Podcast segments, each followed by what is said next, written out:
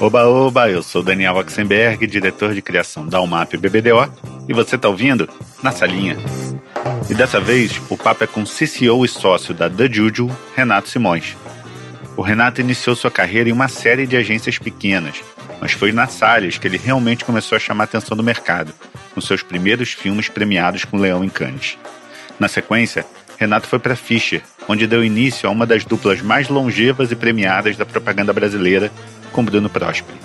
De lá, eles partiram para Léo para liderar uma verdadeira revolução criativa que mudou a história da agência. Depois disso, Renato ainda passou pela FNASCA e Almap, onde chegou como redator e saiu como diretor de criação quase nove anos depois para encarar um novo desafio: liderar a Wyden Kennedy São Paulo. Em todos esses anos, Renato criou e liderou trabalhos que foram sucesso de público e multipremiados em todos os festivais possíveis e imagináveis, no Brasil e no mundo. Para clientes como Fiat, Ambev, Volkswagen, o Boticário, Visa, Sprite, Nike e por aí vai, a lista é longa. Desde o começo de 2022, Renato começou uma nova história, abrindo o escritório da Argentina da Juju aqui no Brasil. Mas vamos deixar ele mesmo contar essa história, né? Renato Simões e eu, na salinha. Renato, obrigado. Finalmente conseguimos fazer esse papo. Começar do começo, onde você nasceu e o que, que seus pais faziam. Ok, muito obrigado. Realmente, depois de um bom tempo namorando, aqui estamos. É, começando do começo, eu nasci na Progressista Santo André, né? E, enfim, mas só nasci lá e depois eu, eu vivi a minha infância e adolescência do lado, na cidade de São Bernardo. Então, assim, um garoto do ABC, digamos assim. e minha mãe era professora, né, professora de primário e tal. E o meu pai, ele era programador, muito antes de programador ser uma coisa cool, ele era programador e depois analista de sistemas, enfim, ele trabalhava nesse, nesse mundo da computação, assim, mas trabalhou, tipo, numa mesma empresa assim, não a vida inteira dele, mas a vida inteira que eu estava presente, né? Então ele trabalhou realmente uma coisa de longo prazo na mesma empresa e tudo mais. E como é que veio o interesse em propaganda? É, na verdade, o, o, interesse veio, sei lá, eu, eu, eu gostava muito de escrever, gostava muito de, enfim, de, é, de escrever. Isso sempre foi um interesse meu, né? É, e eu tinha interesse por coisas criativas, né? Então, e daí quando chegou na época de, de, de, enfim, prestar vestibular, eu considerava ou propaganda ou jornalismo. Eram as duas opções que, que eu tinha na minha cabeça. E propaganda me parecia ser uma coisa mais divertida do que eu realmente acho que é, né? E eu acabei optando por propaganda desde então. Mas assim, sempre foi uma coisa de me interessar por isso, sabe? Por escrever, por, por, por pensar em coisas que a gente achava que, que fossem criativas, né? Enfim, foi por aí, foi por aí. É sempre difícil, assim, a entrar no mercado, né? A uhum. primeira oportunidade é sempre um desafio até hoje, né? Como fazer uma pasta, mostrar uma pasta sem ter, sem nunca ter trabalhado, aquela primeira achar aquela brechinha no mercado para você entrar como é que foi para você essa entrada no mercado? Como é que você conseguiu? Furar? Furar a panela? então, eu não furei de cara, assim. Eu, eu realmente acho que foi um negócio. Enfim, demorou um tempo. Fiquei trabalhando, consegui estagiar e ser contratado em, em agências pequenas, assim, né? Uhum. E eu cheguei a trabalhar em, sei lá, em umas três, quatro agências pequenas sem nenhuma, enfim, sem nenhuma relevância e tal. E um determinado dia eu falei assim, bom, acho que isso aqui não vai dar muito certo, né? Porque eu vou, se eu ficar nesse caminho aqui, uhum. eu não vou chegar a lugar nenhum. E aí um dia eu falei assim, bom, vou começar de novo, né? Obviamente não tinha tanto tempo de, de, de profissão assim, né? Era uma coisa recente, mas eu já tinha trabalhado, já era redator, já tinha trabalhado como redator em algumas agências. E aí eu falei assim, não, agora vou, come vou começar de novo, né? Ainda morava com meus pais, ou seja, não tinha nenhum compromisso financeiro, né? Eu podia, ainda estava sendo sustentado e tudo mais. Uhum. E daí eu falei assim, ah, vou arrumar um, um estágio, né? E daí bati em algumas portas, eu tinha lá um, um portfólio bem, bem ruim, bem ruim, né? Mas, enfim, uma, uma agência abriu a, as portas para mim e a agência era a MPM Lintas, que eram duas agências que tinham acabado de se fundir com duas culturas completamente diferentes. A MPM é, antigamente era é, uma agência super criativa, ela era a maior agência do, do, Brasil e a Lintas era uma agência mais, enfim, uma agência internacional, mais conservadora tal. E a Lintas comprou a MPM na época, então quando eu entrei lá era uma agência gigante e, e claramente com com duas culturas, enfim, diferentes, né? É óbvio que na época eu não tinha essa clareza que eu tenho hoje, né? De falar assim, não, entrei lá com 20 anos e vi duas culturas completamente diferentes, não era isso. Mas hoje, vendo, né, em retrospectiva, eu via que era uma agência que tinha duas culturas completamente diferentes e as pessoas que, que tinham vindo da MPM, de uma certa forma, eram mais, sei lá, eh, tinham uma visão mais criativa, mais, né, mais é, transgressora, né? E foi, mas foi divertido, foi legal, assim, foi a minha primeira experiência numa agência, vamos dizer assim, obviamente grande e com pessoas interessantes, com pessoas, e daí eu, né, já falei assim, pô, aqui tem uns caras aqui que são são bons, né? Então você começa a colar nas pessoas que são, enfim, criativas e que você fala assim, ah, puta, vou colar aqui e dá certo, né? Acho que essa é uma uma coisa coisa, enfim, Teve alguém específico que te adotou? Ou você adotou? Acho que foi mais eu que adotei. Foi mais eu que adotei. Não, assim, sem dúvida nenhuma, o Robertinho Pereira. Robertinho Pereira foi a primeira vez que eu, depois eu trabalhei com ele, é, anos depois na UMAP. Mas logo de cara, assim, as pessoas falavam assim: não, não, aquele cara lá é o cara, é o cara. Eu não conhecia absolutamente ninguém. Claro. Então mas daí eu acreditei, né? Uma, todas as pessoas falaram que ele era o cara. Eu falei, ah, tá bom, vou colar nele. E ele realmente era o cara. É um puta cara legal demais, assim, enfim, figura. Eu adorei ele. E, e, e daí, assim, foi engraçado. E o Robertinho é um cara que eu puta, amo, né? E eu me lembro que quando eu saí, né, acabou o meu estágio na, na, na MPM, eu falei, Robertinho, vê minha pasta aqui de novo, tal, né?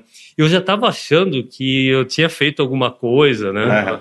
Eu já estava achando que eu já tinha, pô, esse tempo que eu fiquei aqui eu fiz coisas, tinha feito um filme, tinha feito coisas, estava feliz.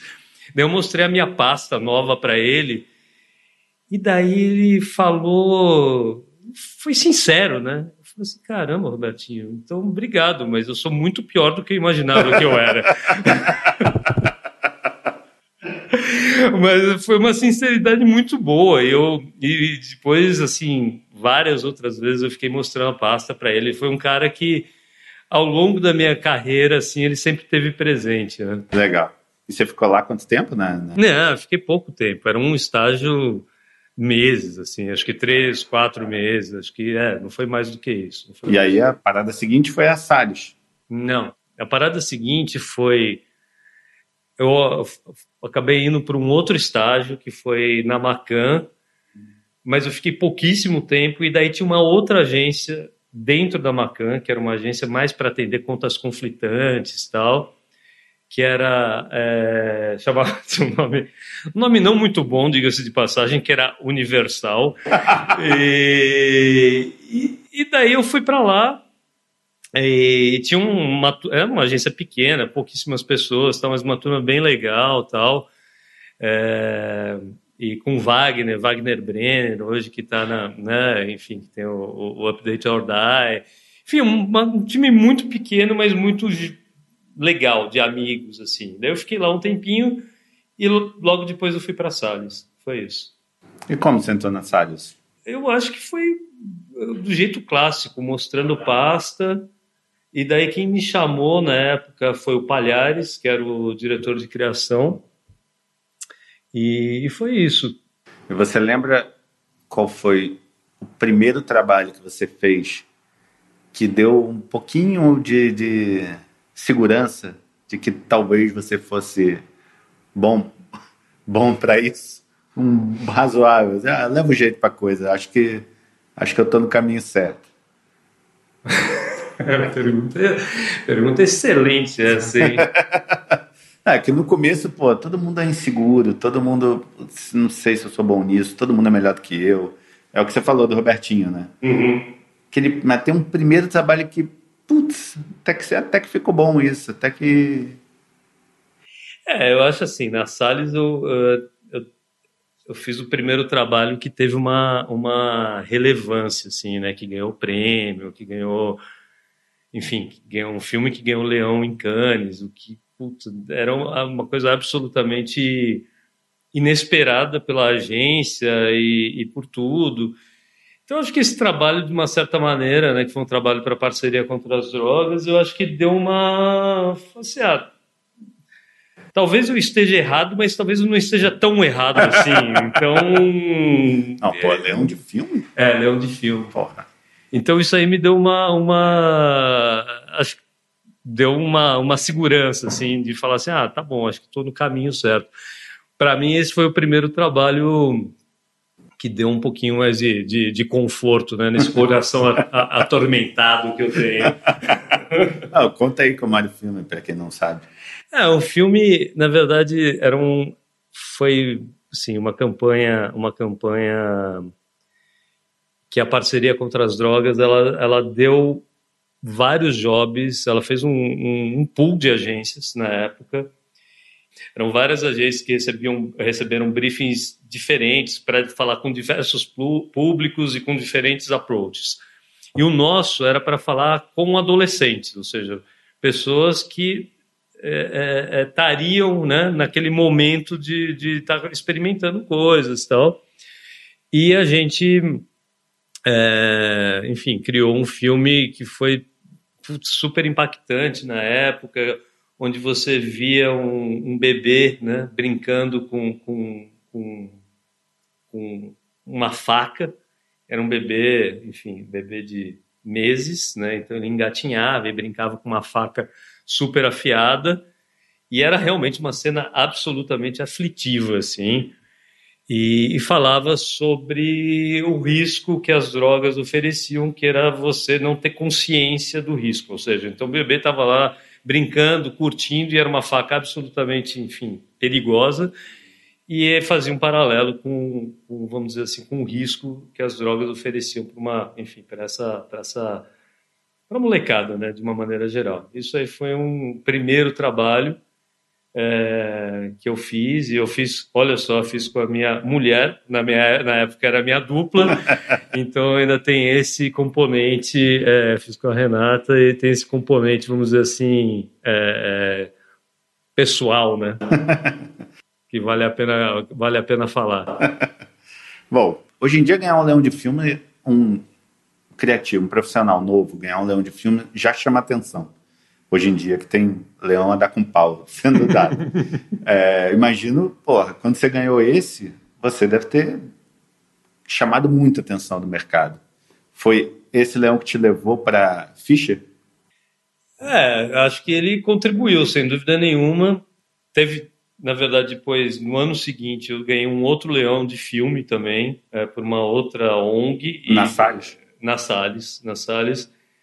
E ou seja, realmente é, passou de todos os limites da Salles né, naquele momento. Mas, e daí, eu acho que aí isso aí talvez tenha dado um, um olhar, assim, né, uma atenção, falar, ah, bom, parece que não, não é coincidência, né, parece que tem uma, uma consistência aqui uhum. no, no trabalho dele. E daí eu fui chamado lá para a ficha enfim, onde o, o Silvio Matos, na época, ele estava montando uma equipe, né, trouxe o, o Nassar, né, trouxe o Bruno do Rio, e daí ele deu uma, enfim, deu um, uma olhada, uma vasculhada aqui, olheiros no mercado e acabou me chamando da Salles. Mas na Salles você duplava com o Nassar ou com o Bruno? Na, na Fischer. Na Fischer, né? na Fischer você dublava com o Nassar ou com o Bruno? Na Fischer eu, eu, foi o primeiro momento que eu comecei a duplar com o Bruno, mas o Nassar a gente fazia muitos trabalhos juntos. Então, oficialmente eu fazia dupla com o Bruno, mas os três trabalhavam muito juntos. É que durante um tempo o Nassar e o Bruno eram uma dupla, né? É, os dois. Eles eram praticamente uma, uma pessoa. né? Exatamente. Não, vocês três formaram um, um trio poderoso durante é. muitos anos na, na propaganda. Né? É, foi, foi, um, foi um período. Então, aí que tá, oficialmente era isso, eu duplava com o Bruno. Na prática, nós três trabalhávamos muito juntos, né?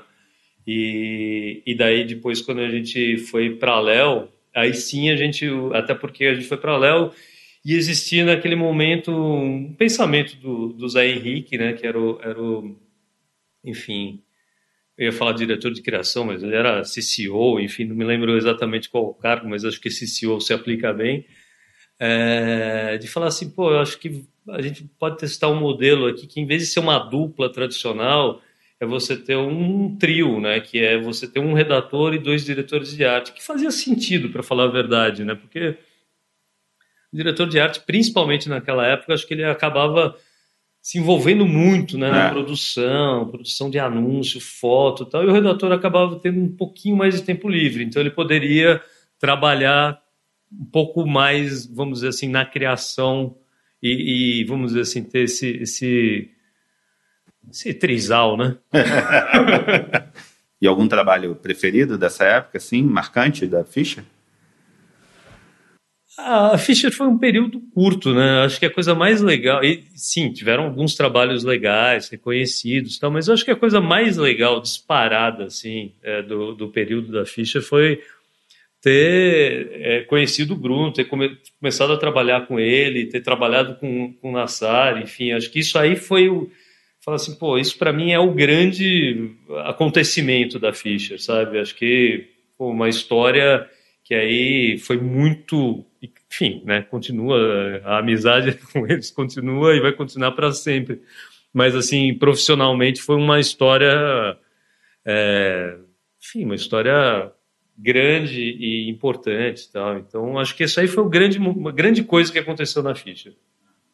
E o, hoje em dia, você pensar que você trocou a Fischer pela Léo, parece uma decisão óbvia. Só que na época a Léo não tinha essa reputação criativa que tem hoje. Vocês foram responsáveis, junto com, com o Zé, por essa grande virada criativa da Léo, né? O que, que atraiu você nessa mudança? Sei lá, eu, eu acho que a Léo, e quando o Zé chamou a gente, realmente ela não tinha nenhuma reputação criativa, ou pelo menos não tinha uma reputação criativa tão tão incrível, né? Internacional. É. Tem o famoso anúncio da, da Léo dessa época de seu, de 25 anos, nenhum leão em Cannes, não é isso? Pior. Bom, pior não pode ficar. um clássico dos anuários. É, esse foi um anúncio, sim, foi um anúncio que deu graça de fazer, porque a gente quando começou a fazer, a fazer, é, enfim, a gente fazia anúncios, né? Olha que coisa bonita, a gente fazia anúncios para uma agência e a gente entendeu que o melhor jeito era ficar meio que sacaneando a gente mesmo, né? Uhum. Porque realmente a agência tinha já um tempo de Brasil e não tinha nenhum trabalho. Falar nenhum trabalho, talvez eu esteja sendo meio arrogante, meio pedante demais, mas não tinha um, um trabalho criativo que saltasse, assim, né? Uhum.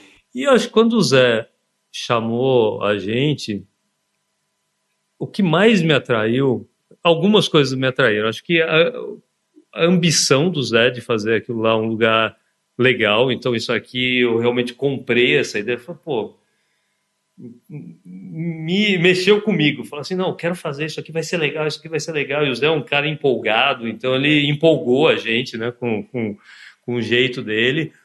Acho que era uma agência, enfim, sei lá, não, não, era meio careta, mas eu acho que tinha um potencial.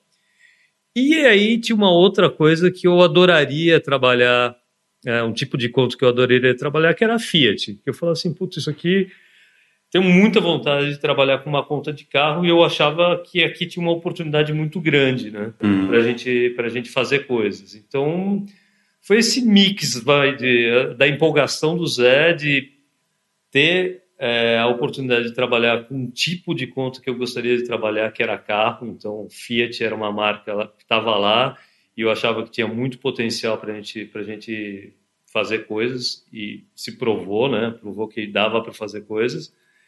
E, eu acho que tinha uma coisa também, vamos dizer, que mexeu com, com, né, com alguma coisa, assim, um, um briozinho de falar assim, pô, vamos transformar uma agência, vamos fazer uma agência, realmente uma agência que não tem uma reputação criativa, vamos transformá-la numa agência criativa. E foi isso. E foi um período dos mais divertidos da vida. Existe essa, essa, esse mito da virada criativa, né? Das agências. Tem várias tentativas frustradas de viradas criativas. E normalmente o maior empecilho para uma virada criativa é combinar com os clientes. Os clientes estão numa agência menos criativa porque querem. Uhum, né? Uhum. Então é um desafio você convencer o cliente a a apostar em ideias mais ousadas que ele nunca, nunca viu, não está acostumado. Sem dúvida. Como, quem, esse trabalhinho de formiguinha foi do Zé ou de todos vocês? Na verdade, eu acho assim, o maior cliente da agência era o cliente que mais queria que a agência trouxesse um trabalho criativo, que era a Fiat. Então não é que a Fiat ela estava lá feliz com um trabalho mediano. Não, ela realmente estava é, desafiando a agência a ter um trabalho é, mais criativo, mais impactante. É, havia um cliente na época que era o Murilo, que era um cara muito afim de fazer, um desses clientes que você fala assim, puta, é o tipo de cliente que você se você tem 10 clientes como esse na sua carreira, você está feito, sabe? Porque são, é, são caras assim que, que fazem as coisas acontecer. Ah. E ele era uma figura muito muito, afim de fazer. Acho que ele desafiava a agência para ter essa, essa, essa atitude, essa postura. Então, acho que em relação à Fiat, que por sinal, era uma, que geralmente essas coisas acontecem com os clientes pequenos. É, é. Lá tinha uma, uma, uma situação muito positiva, que era o maior cliente querer isso da agência. Ah. Então, acho que isso aí foi um, realmente uma felicidade enorme da nossa parte. E você lembra qual foi o primeiro trabalho que deu essa virada? Acho que tiveram vários trabalhos de Fiat, inclusive trabalhos que eu não tenho nada a ver, que assim que não foram criados por mim, mas que tiveram muita importância.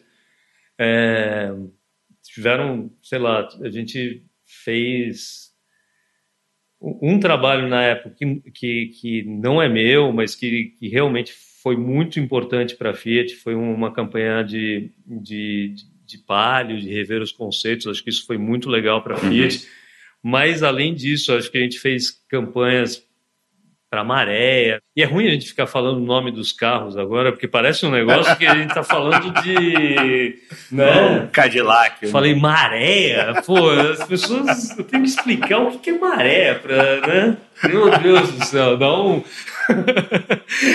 eu não vou mais falar nome de carro, eu vou falar da Fiat. Mas assim, tiveram vários, vários trabalhos, vários trabalhos que foram muito legais, muito relevantes e acho que foi para mim acho que foi muito mais o conjunto da obra do que um trabalho específico. E tem a famosa lenda do primeiro leão que vocês ganharam para Fiat, uhum. que vocês ganharam um carro da Fiat. É, essa é uma bela lenda e, e, é uma lenda verdadeira. Olha só, bons tempos, hein? Não, tempos excelentes. E sabe o que é mais legal? O mais legal é que eu não tinha a menor ideia de que isso iria, que isso era um, um acordo, que, que as pessoas que não sabia disso, da existência disso. A gente chegou na agência e a gente, enfim, é, e, e naquele Chegou na agência, acho que em janeiro, em fevereiro, enfim, foi no começo do ano. Daí a gente criou, enfim, esse anúncio que você estava se referindo agora há pouco, né, dos 25 leões em Cannes. Não, cara, 25, 25 anos de agência, nenhum leão em Cannes, pior não, vai, não pode ficar. E na época, eu me lembro que as pessoas começaram a criticar, falando: ah, eles estão chamando a responsabilidade, eles estão falando que eles vão ganhar o leão. Não, falando, não estamos falando nada. não estou falando que a gente vai ganhar um leão, só estou falando assim que se não ganhar, tá tudo certo, porque pior não pode ficar. Sim, é. A gente só está tirando sarro da gente mesmo, mas na época eu me lembro que a gente já tomou umas, umas cutucadas, assim, do tipo, pô, esses caras chegaram e já estão falando que vão ganhar. Não, ele não está falando que vai ganhar nada, nada. Mas é, a sorte estava do nosso lado e a gente ganhou, né? Realmente a gente ganhou com esse trabalho para a Fiat. E o cliente que estava lá em Cannes nessa época, ele deu a notícia falando assim: olha, é, vocês não sabem, mas a gente tinha um, um, um prêmio aqui acordado com a direção da Léo, que se a Léo ganhasse um leão, o primeiro leão, a gente iria dar um carro para o criativo. Daí eu falei, puta, eu não acreditei. Eu falei, mas que coisa linda, mas assim, eu vou te dar uma má notícia, que são três criativos, então são três carros. e foi isso, foi isso. Eu não vou falar o nome do carro, porque vai parecer, vai parecer um carro muito antigo. Mas o qual era o filme? Conta como era o filme. É, o filme é um desses filmes que, obviamente, hoje a gente provavelmente não poderia estar exercendo a profissão se a gente fizesse um filme como esse. Era um filme para falar de um carro que tinha lá uma, uma aceleração de 0 a 100 respeitável, que era, vou ter que falar o nome do carro, que era uma Areia Turbo. E o filme ele era absolutamente simples, onde você via um carro enfim, uma estrada deserta tal, e um carro passando depois de algum tempo, né, onde nada acontecia, o carro passava em alta velocidade e era isso, e nada acontecia, a câmera parada e depois de alguns segundos o radar, né, o flash do radar era uma coisa meio no, à noite assim, o flash do radar é, tentava pegar o carro, mas o carro já tinha passado há muito tempo. Ou seja, é, enfim, velocidade, né? Essas coisas que a gente não deveria falar, mas naquela época tudo bem. Muito bom. E a estrada era deserta, então. na Alemanha. É, na Alemanha. É, e outro filme também que fez sucesso nessa época foi do Presidiário também, que gerou uma certa polêmica na época, né? Ah, acho que sim, né? Acho que sim. Acho que gerou Conta aí, uma certa. Fresca a memória. gerou, gerou uma certa polêmica. Enfim, era um filme. Enfim, sim, a gente fazia vários. Óbvio que tinha alguns preferidos, esse estava entre os preferidos tal. E. Muito louco Mas... pensar que esse filme era preferido do cliente. É pois é muita é, coragem, pois é, né? Pois é. E nessa época não era nem mais o Murilo o cliente, era o Tiago e, e, tinha o Lélio, enfim, tinha todo, todo um, enfim, é, uma, um time interessante lá na Fiat. E, e, também não era mais o Zé, o diretor de criação, era o Rui. E, sim, foi um filme que a gente achava, um roteiro que a gente achava super é, legal, corajoso tal. E mesmo sendo a Fiat que topava coisas assim, era daqueles roteiros que você não botava muita fé que iria ser aprovado. né? É, então, mas a coisa foi indo, foi indo e foi aprovado. E, e como eu... era? Como era? Contei. Não, o filme era, na verdade, era um filme é, que tinha um, um, um uma, uma pegada cinematográfica, né? Que contava, um drama, assim. É, um jeito cinematográfico tal, e que você contava a história do último dia, né? né é, na prisão, né? De um presidiário. Então ele já era um cara mais velho, né? Então você entende que era um cara que passou lá, tipo, os últimos 20 anos da vida dele. Então é aquele momento em que ele está arrumando, vamos dizer assim, os pertences para deixar a prisão e você vê toda a homenagem né, dos, dos outros presidiários, ou seja, ele é uma figura, vamos dizer assim, lendária dentro do presídio e é super emocionante. Você vê ele saindo é, da prisão e tem essa despedida e tudo mais. Ele sai da prisão e daí você acompanha aquele primeiro momento dele enfim, né, andando numa rua, né, uma rua meio deserta, tal, pombos voando, ele né, tendo contato com o sol pela primeira vez, e ele vira uma esquina e vê esse carro, que era o lançamento da Fiat na época, que era um, um novo Palio, e ele olha para esse carro, né, como quem não quer nada, e a câmera vai para um black e entra um lettering que fala novo palio, impossível ficar indiferente, e você só ouve o barulho do alarme sendo disparado. Ou seja, nada acontece, você só sugere né, que aconteceu um furto. E, e foi isso. E daí o filme, obviamente, acho que é, super bem filmado pelo Manguinha, foi realmente um filme acho que feito de um jeito primoroso tal. Mas na época, sim, ele, ele viveu pouco tempo antes do Conar tirá-lo do ar. Foi preso, foi preso. Ele foi, ele voltou, voltou, voltou para aquele presídio lá. Mas foi um filme que, assim, é, até hoje, né, por mais que hoje você fala assim, pô, mas ele é, ele é, politicamente correto? Óbvio que não, né? Mas, assim, até hoje eu tenho um carinho pelo filme. Eu acho que ele tem uma coisa que é isso, sabe? Eu acho que ele é contar história, né? Então, isso é uma coisa que às vezes eu sinto que se perdeu um pouco, né? É, ou se perdeu muito ao longo dos, tempos, dos tempos, assim. Mas eu acho que era isso, era um pequeno um pequeno conto né, que você condensava num filme de um minuto. Ah, um outro trabalho que eu adoro, teu dessa época da Léo, é o. que pouca gente sabe, mas você é o responsável pelo lançamento da Bruna Marquezine, né? Ela, carreira, ela deve tudo a você. ela deve tudo a mim, Bruna Marquezine, exatamente. Vocês fizeram uma, um filme com ela que ela arrebenta, né? Ela é criancinha. Ela é espetacular, espetacular espetacular. É, esse é um filme muito, é, realmente é um filme muito de novo, isso entrega a idade de novo, né? Eu estava falando do, dos modelos, né, da, dos carros da Fiat que eu, que eu trabalhei, né, Maré, a Palio e tudo mais.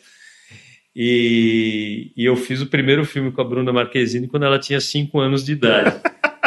né? E era um filme muito, muito contundente, assim, e ela como atriz, com cinco anos, ela foi impressionante, impressionante, impressionante.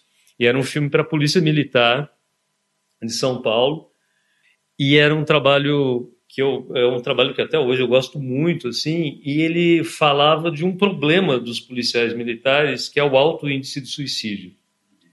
Então, assim, eles pediram para a gente fazer uma campanha para abordar esse tema, para abordar sobre o suicídio. E daí a gente, enfim, tinha um, um, era um filme bastante sensível, assim, onde você tinha, tinha um, um, um depoimento de uma criança é, falando, enfim, falando do pai dela e do pai que foi viajar, né? E uhum. daí o letreiro meio que entregando e contando a história que o pai havia cometido suicídio, e você vê que toda a história que estava por trás, né, toda a história que contaram para essa criança, né, pô, ele, ele não está aqui, ele foi viajar, mas. E aí a criança era a Bruna Marquezine e que teve uma, uma atuação, enfim, absolutamente impecável. Absurdo. Absolutamente impecável. O filme, é o filme é, é ela falando. É ela falando para a câmera era um roteiro onde é, existia lá, vamos dizer, uma, um, um, roteiro, né, um texto, mas muito, muito lá foi ela, ela que, que trouxe, né, e o diretor trazendo um pouco dessa para trazer verdade, né? Você tinha uma, uma linha de raciocínio, mas ela falava absolutamente é, é, é, é do jeito dela. Né? Ela contava a história do jeito dela, com sentimento, é engraçado, né? Que ela falava assim: meu nome é Bruna, ou seja, ela estava falando é. sobre ela mesmo. É isso, né? Tem filmes que trazem uma, uma verdade assim que não, não envelhecem. Esse é um filme que não, não tem truque, não, é, ele não envelhece, ele é só, só. Ele é um baita roteiro com uma baita atriz Exatamente. falando. Então não, ele, é, ele, é, ele é, parece que foi feito ontem, né? Exatamente. Bom, depois de quatro anos na Léo, você e o Bruno vão para a FNASCA. Vamos para a finança. Vocês sentiram essa mudança para uma agência onde vocês não tinham a mesma liberdade, assim, a mesma. Vocês já eram caras mega respeitados no mercado depois de quatro anos na, na Léo. E na Léo vocês eram os caras, eram a liderança da agência. De repente você vai para a Finasca, que é uma seleção. Uhum. Então você sentiu essa mudança onde você não era mais o, a estrela assim, da, da, da criação? Engraçado, Jox. Eu vou te falar que essa percepção, assim, ah, que eu era a estrela da, percep... da... que eu era estrela da criação, eu eu mesmo nunca tive isso. Assim, para mim é sei lá, nunca tive esse, esse pensamento. Então, é óbvio, mas é óbvio quando você vai para uma agência como a Finasca, que eu gostei dessa analogia com uma seleção que realmente é um lugar que a começar pelo Fábio, uhum. mas não terminando com o Fábio, assim, era um, é, cada um lá era realmente uma, uma figurinha carimbada, né? Uhum. Então, para mim, assim, eu senti, mas eu não senti, ah, não, eu eu não tenho nada do Neymar, né, de perder a camisa 10, né, por, não, não, eu não preciso estar com a camisa 10, eu, eu estava muito feliz de estar lá, e eu acho que tinha um time absolutamente fantástico, pequeno, né, era muito menor do que parecia, né, quando você via a Finasca de fora, pelo trabalho que a Finasca sempre fez, um trabalho absolutamente criativo, contundente, você sempre, sempre parecia que tinha mais gente trabalhando do que efetivamente tinha, né? Uma criação relativamente pequena, mas com pessoas, enfim, altamente inspiradoras, legais. Então, para mim, eu não me senti de maneira alguma diminuído. Eu me senti falando assim, pô, eu tô aqui com pessoas fodidas, então fiquei feliz de estar lá. Não, mas digo até é, com relação à, à, equipe, assim, eu acho que na minha impressão vendo de fora, na Léo Burnet você tinha até você tinha uma responsabilidade até de liderança criativa, assim, com a equipe. Mas, uhum. pelo menos várias pessoas com quem eu já conversei aqui, fora da com esse microfone, veem você como uma referência, viam você na Léo como uma referência, parte da equipe. O Reis falou isso aqui, você era o em, dos redatores, você era o, o farol ali, que é. apontava o caminho, puxava a fila. Você até tinha uma certa responsabilidade, até como diretor de criação. Não, não, acho que não tinha o cargo, mas não era de fato, mas era de direito. É, bom isso. Não era, é, não era, não era oficial, mas sim, eu tinha uma, é, sem dúvida, acho que tinha esse, esse é, esse papel né, de, uhum. de, liderar e de e as pessoas vinham, né, mesmo não era, não era, nem que assim elas precisavam mostrar as coisas para mim, mas elas mostravam, elas queriam. E eu sempre tive esse coração aberto assim de falar assim, puta, se eu puder ajudar a melhorar o trabalho é, de alguém, né, que a pessoa tá afim, né, tá, tá me procurando, eu vou fazer isso. E isso na Léo realmente acontecia é, com muita frequência, né? Até porque tinha uma equipe na época, né? É, mais nova, tal.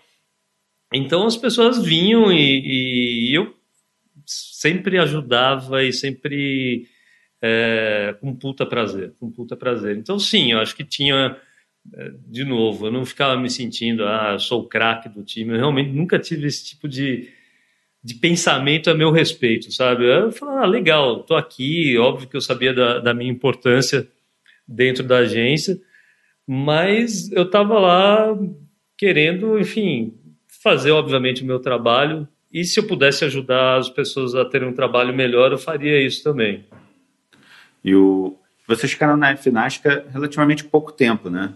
É, foi relativamente pouco tempo, foram dois anos tem um trabalho lá que você destaca no seu coração?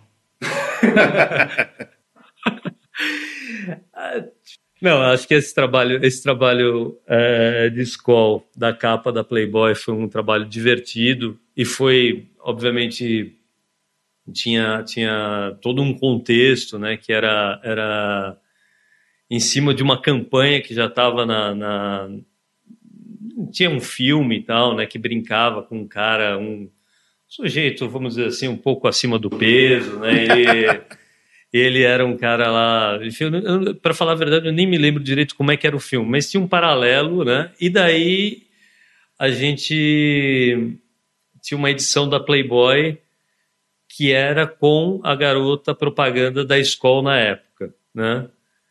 E a gente fez uma, vamos dizer assim, uma, uma uma sobrecapa. Falar a verdade, nem me lembro se era uma sobrecapa ou uma contracapa. Provavelmente era uma contracapa. A Playboy não ia deixar a gente fazer uma sobrecapa com um homem. Mas a gente fez uma contracapa que era exatamente a mesma capa, com notícias, enfim, peculiares tal, mas era com esse cara que era o, o personagem de um filme de Playboy, né? Um pouco, é, enfim, com um pouco de sobrepeso.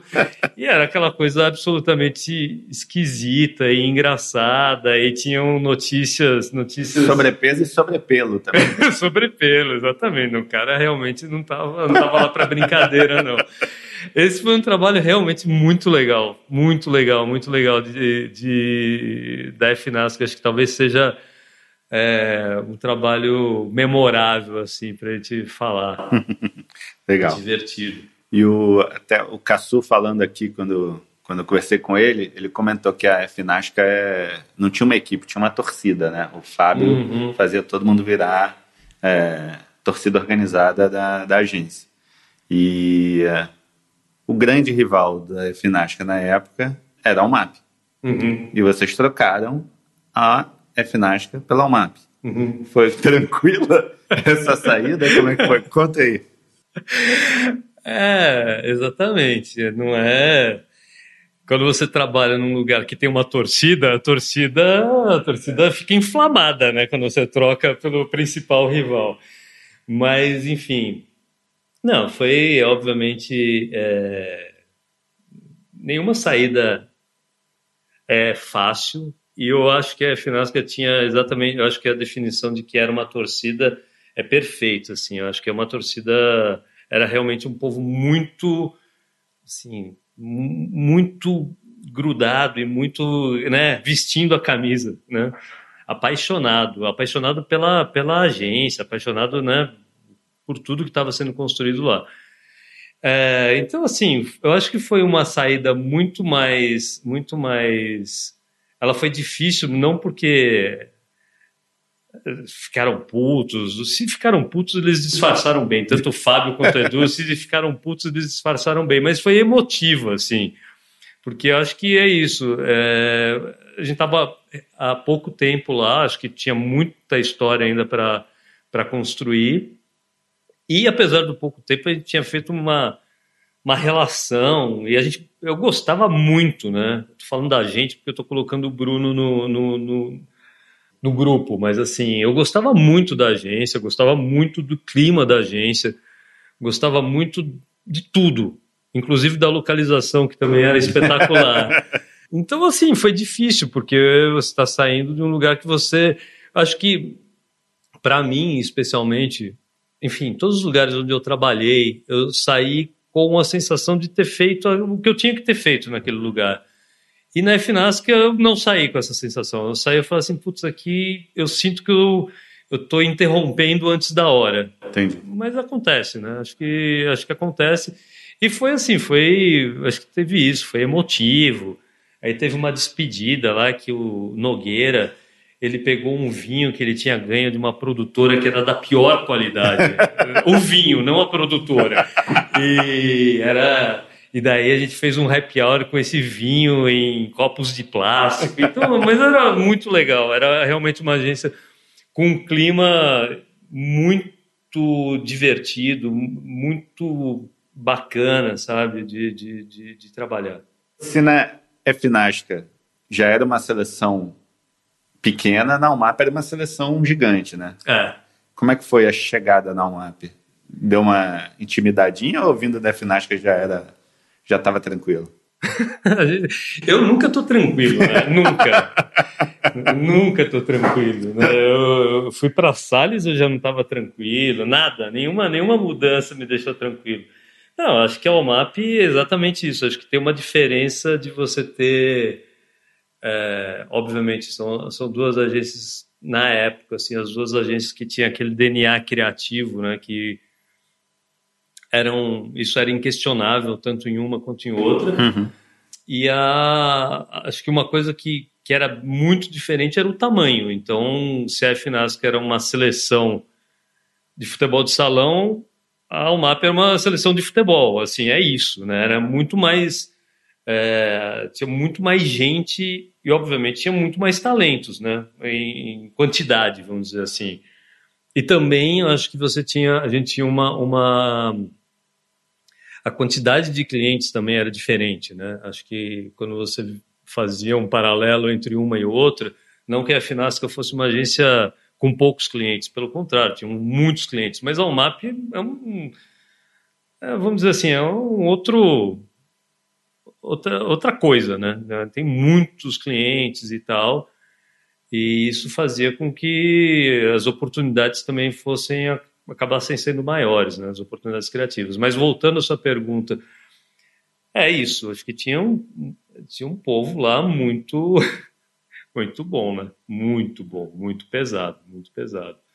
Então, assim, acho que você se intimidou. Eu acho que intimidar não, mas você fala assim, bom, aqui, aqui eu estava trabalhando bastante até chegar aqui, aqui eu vou ter que trabalhar um pouquinho mais. É isso. E você lembra o primeiro trabalho que você emplacou na, na UMAP? Eu me lembro eu não sei exatamente se foi o, o, o, primeiríssimo, mas assim, foi o primeiro, é, foi um dos primeiros com certeza, e foi um trabalho bem legal para Boticário, é, para o Dia dos Pais. Uhum. É, foi um trabalho, eu acho muito divertido até hoje, quando eu penso, trabalho de mídia impressa, né?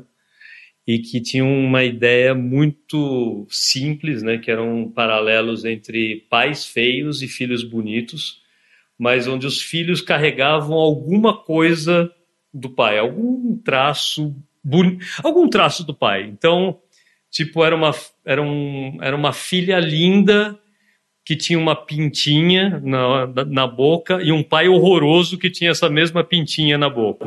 Né? um filho lindo que tinha olhos azuis e um pai horroroso que tinha olhos azuis. E tinha um terceiro que acho que era um pai ruivo e uma horrível e uma filha ruiva lindíssima. E tinha um conceito que falava assim: é, seu pai deu, deu para você só o que ele tinha de melhor. É, retribua, é isso aí.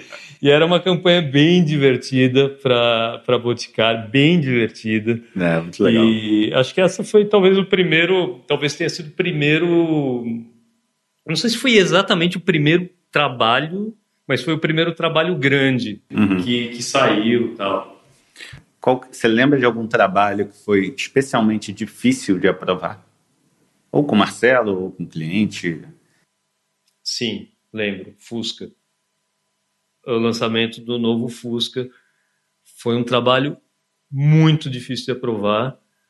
É um trabalho que levou, sim, uma coisa rara, tá?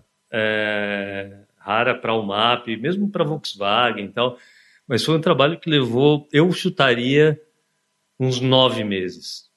Talvez um pouquinho menos, talvez um pouquinho mais, é, onde a gente apresentou coisas, uma muita, uma muita coisa, muita coisa.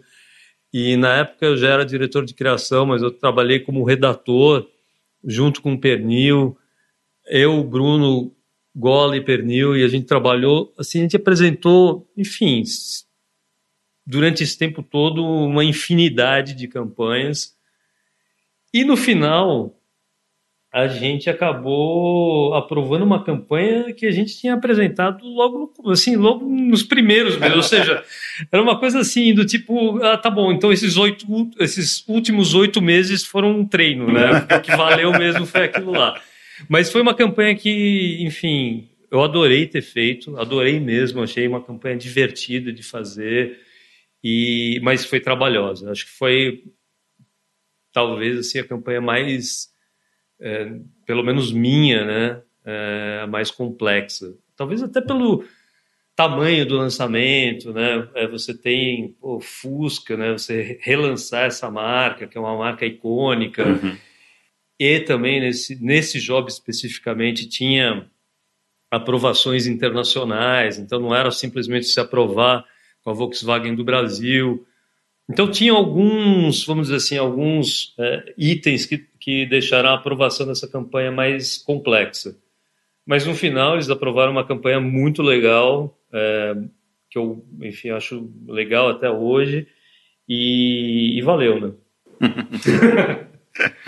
Quando o resultado é bom, o sofrimento vale, é, né? Isso. É igual parto. Depois você, se lembrasse da dor, você não bonito, tinha um filho. filho é bonito, exatamente. Bom, você comentou que na UMAP você já era diretor de criação nessa época.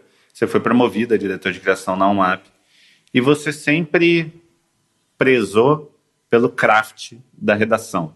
Eu sei disso porque eu fui um dos, dos que sofreram com isso. Mas o. Desculpa, Alex, desculpa. Não, não, foi bom, foi bom. foi, foi pro bem. Não, mas a pergunta é: você. Foi difícil se adaptar a ser diretor de criação da UMAP e prezar por esse craft, porque a quantidade de job, a quantidade de coisas que você tem que ver, muitas vezes você tem que abrir mão para a coisa andar, né? Uhum. Sei que muitas vezes você não abria mão também. e aí era sim, outra, sim. outra, é outra questão, aí era outro problema. É outro mas... problema, outro problema, mas o atendimento resolve. Né? é, eu acho, sim, sem dúvida, a gente. É, eu, eu sei lá, a minha, a minha trajetória assim como criativo, eu, eu nunca tive nenhuma pressa para virar diretor de criação, até porque eu, achava, eu tinha clareza né, que o dia que eu virasse diretor de criação, a não ser que tudo desse errado, eu não voltaria a ser redator, né? Poderia voltar a ser redator, mas daí seria uma situação não tão boa assim. Então eu falei assim, bom, na minha vida eu falei assim, eu curto isso, eu gosto disso, eu gosto de ser redator, é aqui, aqui que é o playground, né? Então vou estender isso o máximo que eu puder. E eu realmente nunca tive nenhuma pressa em, ser, em virar diretor de criação. Daí, quando isso aconteceu na UMAP, eu acho que sim, eu acho que teve uma, uma adaptação a esse novo, a esse novo papel de você ter que ser um pouquinho mais, né, não é só o seu, não é mais só o seu trabalho, né, não é uhum.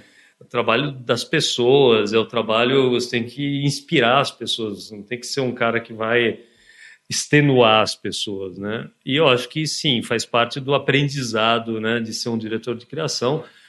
E é óbvio que é do meu jeito, enfim, eu sou mega é, exigente com o trabalho e estava num lugar que também era mega exigente com o trabalho. É, então eu falava, bom, beleza, vamos, vamos vamos nos adaptar, mas eu diria que eu mantive o meu jeito intacto. Né? eu acho que você é prova disso. Eu sou, eu sou. Bom, em 2014, você aceita o convite da Wyden Kennedy e sai da UMAP, separando do Bruno, uhum. que é, acabando com a dupla mais longeva da propaganda. Provavelmente, sim. Depois de, sei lá, quase 20 anos juntos imagino também que não deve ter sido fácil essa decisão de uhum. separar o Bruno e sair da UMAP. São duas decisões muito difíceis.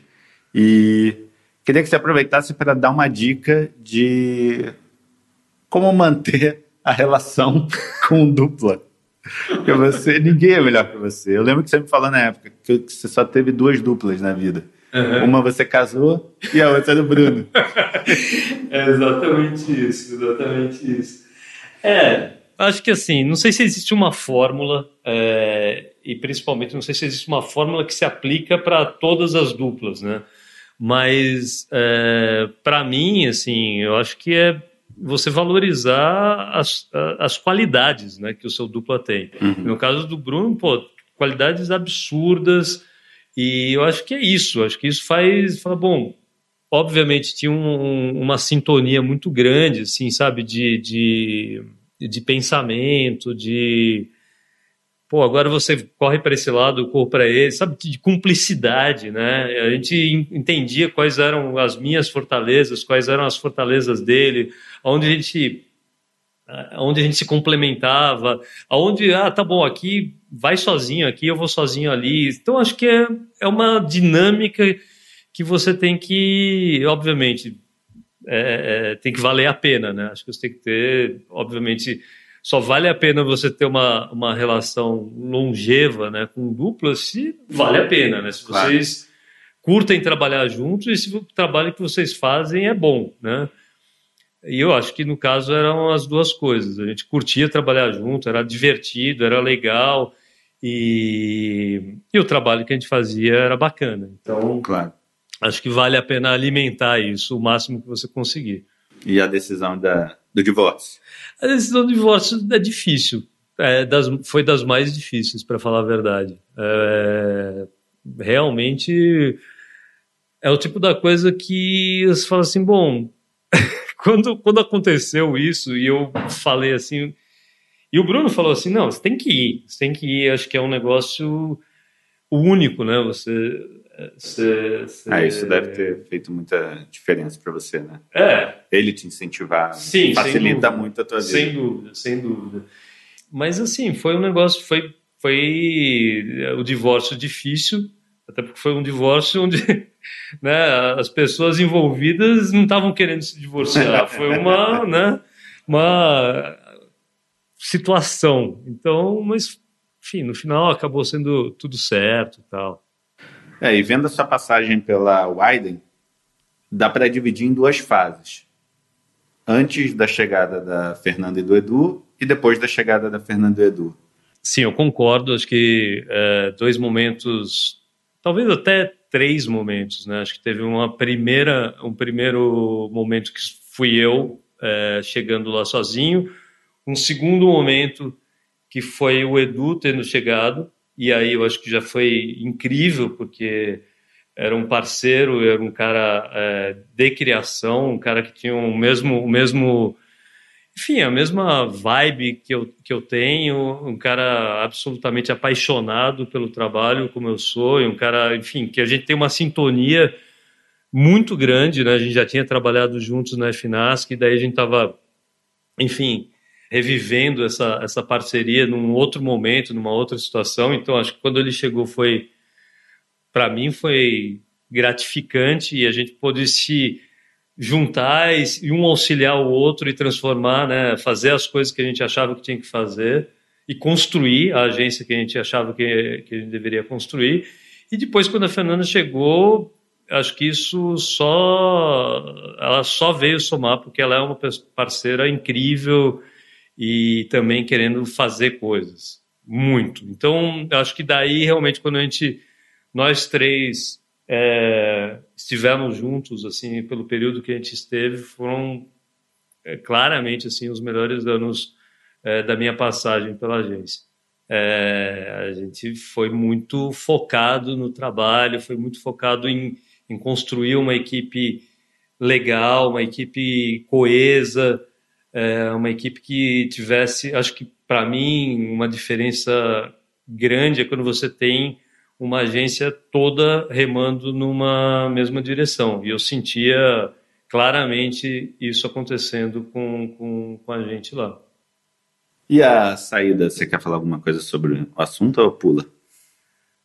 A saída, eu vou falar assim, eu acho que o casamento foi muito bom e filhos incríveis e histórias incríveis e que acabou num divórcio amargo. Então, assim, eu prefiro olhar para o casamento do que para o divórcio. É isso. Legal. E destaca algum filho aí para dar um orgulhinho, aquele filhinho que dá um orgulhinho especial?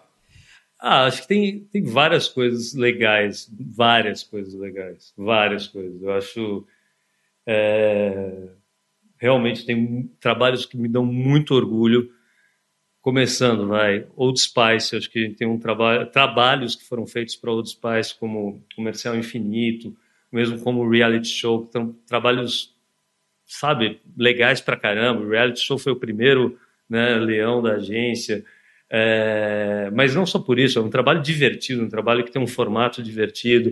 O, o é, Comercial Infinito, acho que é um trabalho absolutamente maluco, legal de fazer. É, a campanha de Five Star também é uma outra, um outro trabalho, enfim, do qual eu tenho um, um puto orgulho de, enfim, de ter liderado, assim, né? Um trabalho incrível do, do, do Zé, do Rafa e do Lipe e, obviamente, de várias pessoas envolvidas. Né? Não vou ficar citando mais pessoas aqui, porque senão eu vou, eu vou cometer gafes, eu tenho certeza disso.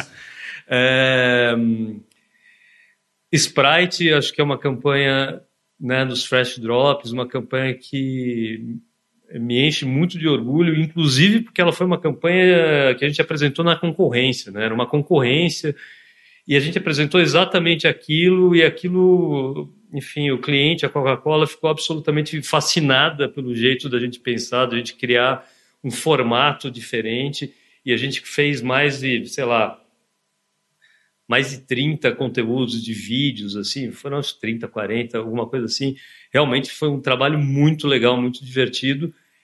E vários, vários trabalhos para a Nike, né? Então, e só para falar de um, acho que acho que vou falar do último, né? Que é o, o filme da, da Raíssa Leal, da Fadinha.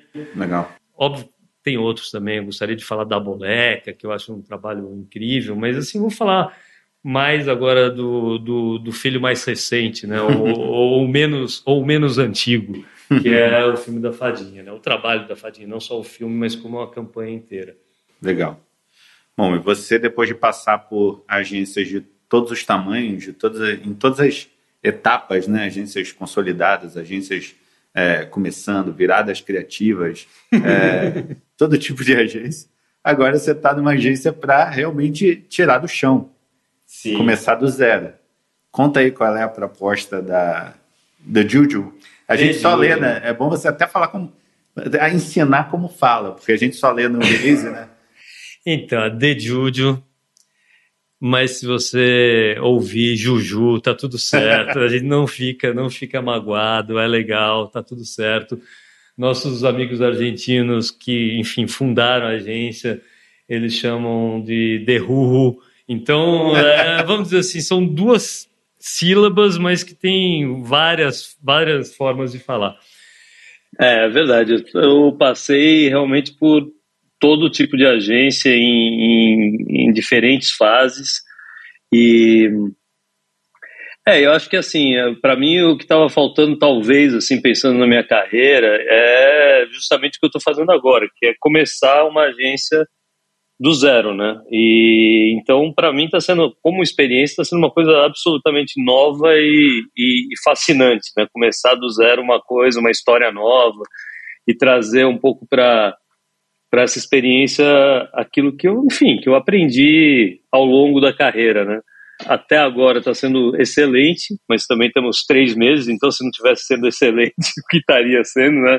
Estamos ainda em plena lua de mel, mas assim, acho que é, é muito legal e, e tá, enfim, é, com, a, com a Ana, que, enfim, uma parceira parceira de, de longa data, a gente tá, ter, ter aberto a, a The Juju aqui, foi está sendo muito legal.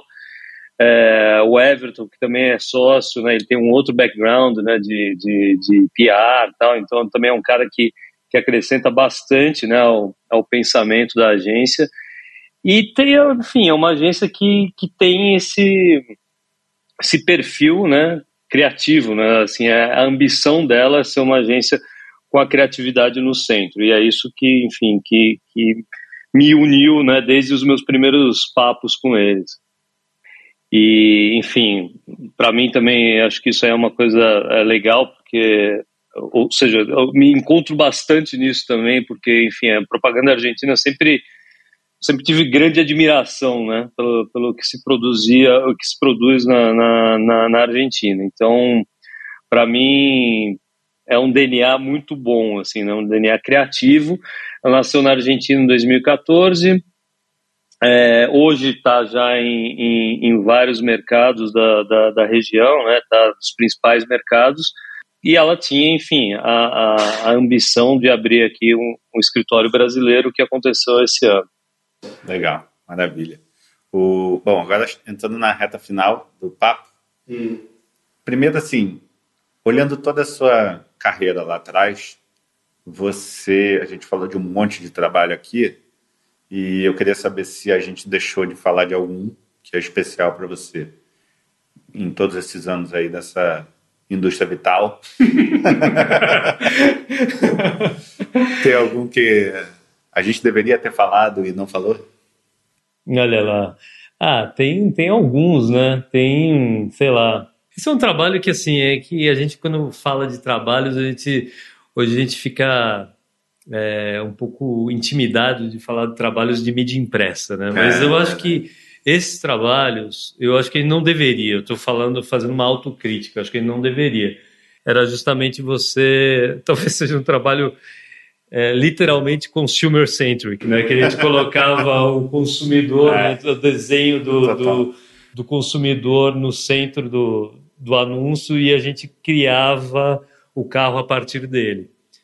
E que a ideia era essa, né? Que era um carro que era construído de, de, de dentro para fora, né? A partir do consumidor. Então, acho que esse trabalho, sem dúvida alguma, é, eu também adoro esse trabalho e eu gosto muito da, sei lá, da simplicidade dele, né? Do quanto ele é simples, quanto ele é, é simples. Acho que um outro trabalho que eu gosto também de Volkswagen, falando de Volkswagen, de trabalhos muito simples, trabalho que não é, é, mais mais famoso, vamos dizer assim, entre entre os entre os publicitários mais do que entre os cidadãos comuns. É um trabalho que eu fiz para peças originais, com, aquele, com aquelas uma coisa que sempre me irritou, né, que é o autocorrect. É, é muito boa essa campanha. É uma campanha divertida, né? Enfim, quando quando quando você tem algum algum você, você digita algum texto no, no seu iPhone e ele corrige para uma coisa que vai te comprometer, né? É. E era para você e o conceito era nunca aceite alternativas. Filmes de 15 segundos é, talvez os mais simples da minha vida. e eu tenho, eu tenho um apreço por isso, por coisas muito simples. E acho que a gente falou desses dois trabalhos. São dois trabalhos para Volkswagen com pegadas diferentes, mas os dois absurdamente simples. É. Tem um outro também que eu adoro que é do Fox, dentro do novo Fox, o assunto é o novo Fox. É, dentro do Fox. Eu adoro essa campanha também. Eu acho que falar de duas campanhas que eu acho também de Volkswagen. Você vê que eu tenho um apreço pela marca. Né? e mas assim, isso aí para mim é um, é um trabalho que eu gosto muito. Eu acho foi muito popular, muito falado na época. É, que foi um trabalho que é isso, eu fiz com, com o Marcão Monteiro, né? A gente duplou nesse trabalho e era o que a gente tinha para falar era o carro ele tinha mudado o interior, né? ele tinha vários features, então a gente criou situações, enfim, as pessoas elas estavam numa situação, né, é, constrangedora, é, eram questionadas, né? Então, por exemplo, era um casal de velhinhos e o velhinho questionava se a, se a mulher, né, a mulher dele por 80 anos, se ela havia traído ele, e ela falava assim, vem cá um pouquinho, e ela convidava ele para entrar no, no Fox, e ela falava assim, o que você queria saber mesmo? Daí ele falava, daí ele começava a falar sobre o Fox, né? Ele começava a falar sobre o Fox, e, e o conceito era esse, né? Dentro do Fox, o assunto é o Fox. E daí tinha um outro filme que era um, um cara que, que, enfim, o médico tinha receitado um medicamento para ele, ele foi reclamar com o médico porque o medicamento tinha dado um efeito colateral que era uma era a voz fina, né? e, e daí o médico leva ele para o Fox que o Fox ele já está dentro do consultório, né? Ou é, seja, ele já está estrategicamente localizado dentro do consultório e lá, quando eles entram no Fox, ele muda de assunto e fica perguntando sobre os novos features do carro. Acho essa campanha absolutamente, enfim, divertida e que realmente me deu muito, muita alegria ter feito. E falando uma campanha que talvez, aí falando da minha primeira campanha como diretor de criação, então é, é, eu vou falar da campanha de Visa, né? Uhum. Que era o Posso Te Falar Uma Coisa, né? Que eu acho que era uma campanha também muito popular e falava uma coisa que a Visa estava querendo falar há muito tempo, que era você não usar dinheiro e usar a Visa, né? usar o cartão Visa. Eu acho que isso aí, enfim, Carol Reis e, e, e Pernil trouxeram esse trabalho com o Marco Monteiro e tal, e enfim, um insight muito poderoso, né, onde as pessoas eram, eram convidadas a, a, a, usar a Visa, mas de um jeito, de um jeito, enfim, engraçado, um jeito, enfim, popular, né? E isso foi uma campanha e que perdurou muito tempo, né? Uma campanha que a gente criou muito, muito, muita, muita coisa. Então, para mim, essa aí foi uma campanha bem, bem, bem legal. E eu acho que eu, como, enfim, foi a minha primeira experiência como diretor de criação e daí eu acabava tendo mais, é, mais contato com o Visa. Acho que com o Visa a gente conseguiu fazer trabalhos muito legais o golfinho foi um trabalho que me, sei lá, um trabalho muito divertido e toda a campanha de Copa do Mundo com o Paulo Rossi, né, o saudoso Paulo Rossi. Enfim, tem trabalhos que me deram muito orgulho é, criados para a Visa. Bom, e agora a gente muda muito, né, durante a nossa profissão. Aquele Renato redator é bem diferente do Renato hoje co-presidente de agência, você acha que o Renato, redator, gostaria de trabalhar com o Renato, diretor de criação, ou CEO, é, é, CCO é, e vice-versa? Estou pensando num jeito não pedante de responder essa pergunta.